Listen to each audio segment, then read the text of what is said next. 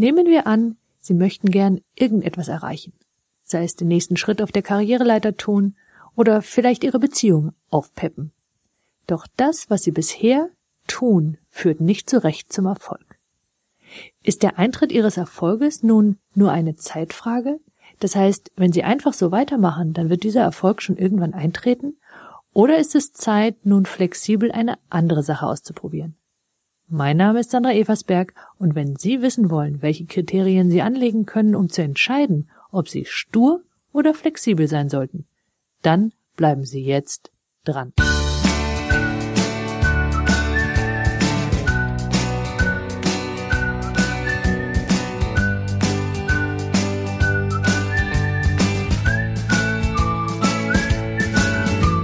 Jeder von uns hat vermutlich schon einmal gehört, dass wenn etwas nicht zum Erfolg führe, dann müsse man eben etwas anderes tun.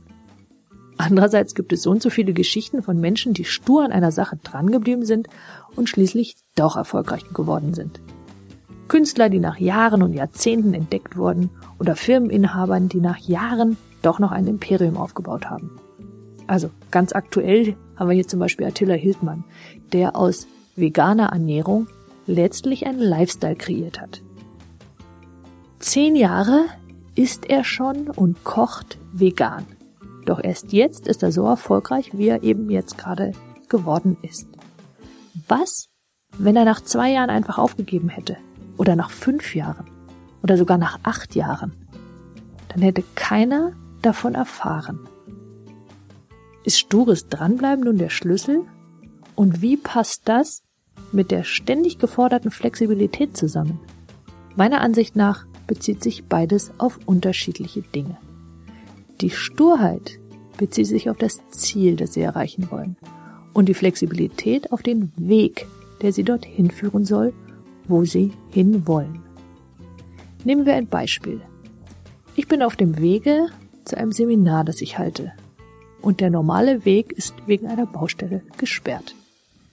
Das ist ja jetzt nicht weiter schlimm, ich gehe halt um und fahre den anderen Weg, was tun sie dort? Bauen eine Brücke neu. Die Straße ist gesperrt. Ich wende also wieder, fahre den dritten möglichen Weg. Es gibt eine Baustelle. Die Straße ist gesperrt. Natürlich gibt's auch noch einen vierten Weg, obwohl es gefühlt zunächst mal so war, als habe man den gesamten Ort hier eingekesselt und man dürfe nicht mehr raus. Nur, das Entscheidende ist doch, in dem Moment, wo wir in einem Auto sitzen oder zu Fuß unterwegs sind oder mit dem Fahrrad, und wir wissen genau, wo wir hinwollen, haben wir überhaupt kein Thema damit, den eingefahrenen Weg zu verlassen und einen anderen zu wählen, um genau dorthin zu kommen, wo wir hinwollen. Also, Ihr Navigationssystem sagt Ihnen an, dass Sie auf der Autobahn einen Stau erwarten. Wollen Sie den umfahren? fragt es sogar freundlich. Und Sie sagen vielleicht ja, wahrscheinlich und fahren einfach einen anderen Weg. Früher hatte man zu dem Zweck das Autoradio an und bei uns Bayern 3 dann gesagt, da, da, da, da, da, da, und hat dann angefangen, die Staunachrichten vorzulesen. Das war die Stelle, wo meine Eltern mir den Schillatlas nach hinten reichten und sagten, find mal einen Weg außen rum. Da tun wir uns offensichtlich extrem leicht. Und das liegt daran, dass wir das Ziel genau im Blick haben, weil wenn wir das Ziel genau kennen, dann finden wir tausend Wege, um es zu erreichen. Man könnte fürs wahre Leben quasi sogar noch einen Schritt weitergehen und Sie könnten beginnen, sich zu fragen, warum will ich denn dieses Ziel überhaupt erreichen? Also, was ist quasi das Ziel dahinter? Zum Beispiel Anerkennung oder Liebe oder Erfolg, was auch immer das für Sie meint. Weil um das zu erreichen, hätten Sie sogar tausend mögliche Ziele. Genau genommen sogar noch mehr. Und dazu natürlich wieder jede Menge Wege, die dort hinführen können. Und trotzdem stellt sich natürlich die Frage, wann Sie einen anderen Weg einschlagen sollten. Also in meinem Baustellenbeispiel war es ja sehr eindeutig. Der Weg ist gesperrt, fertig, man muss wenden und woanders langfahren.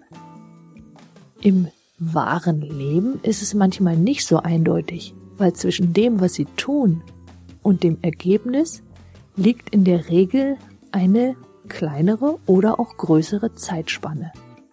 Woher wissen Sie nun, dass das, was Sie getan haben, tatsächlich dahin führt, wo Sie glauben, dass es hinführen wird? Also, wenn Sie zum Beispiel Blumen säen, um wieder ein praktisches Beispiel zu nehmen, dann nützt es gar nichts, an derselben Stelle andauernd nachzugucken. Auch nützt es gar nichts, nochmal nachzusäen. Das geht dann nicht schneller. Es dauert eben seine Zeit, bis aus den Samen tatsächlich Blumen werden. Und das ist auch noch unterschiedlich von dem, was sie da eingesät haben und der Pflanze und wie schnell das wächst.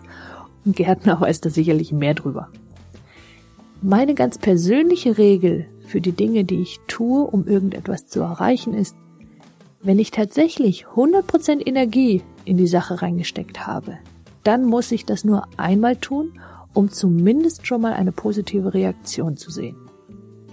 Also, sei es, dass Ihr Partner erfreut und erstaunt reagiert, wenn Beziehungsverbesserung Ihr Thema gewesen war, oder Ihr Chef bzw. die Person, die für Ihren Karrieresprung zuständig ist, die reagiert zumindest positiv, falls das Ihr Ziel gewesen sein sollte. Es könnte jedoch sein, dass Sie diesen anderen Menschen, um den es gerade geht, darauf aufmerksam machen müssen.